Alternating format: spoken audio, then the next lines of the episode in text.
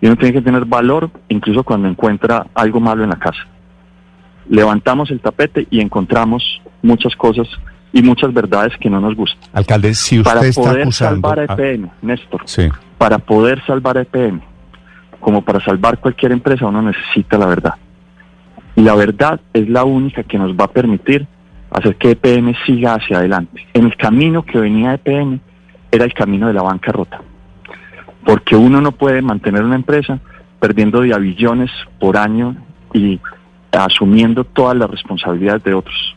Aquí se paró una alcaldía y una, y una gerencia que no tuvo miedo a avanzar, que no tuvo miedo a buscar la verdad y a garantizar que no se vencieran los términos, porque además estuvieron a punto de vencerse.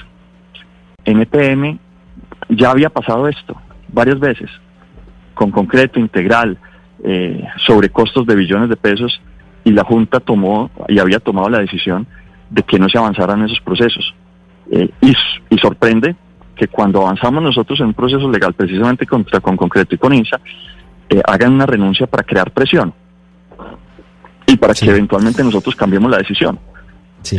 Afortunadamente salió este documento, porque ahora qué está diciendo la gente, Néstor, en Medellín la gente está diciendo el alcalde tenía la razón, el gerente tenía la razón, eh, todo lo que se dijo en relación al alcalde, al gerente y, y las mentiras que eh, se crearon para tratar de desviar la atención, eh, son simplemente, Mm. son- fueron simplemente estrategias para desviar la atención, pero el alcalde y el alcalde. gerente tenían la razón.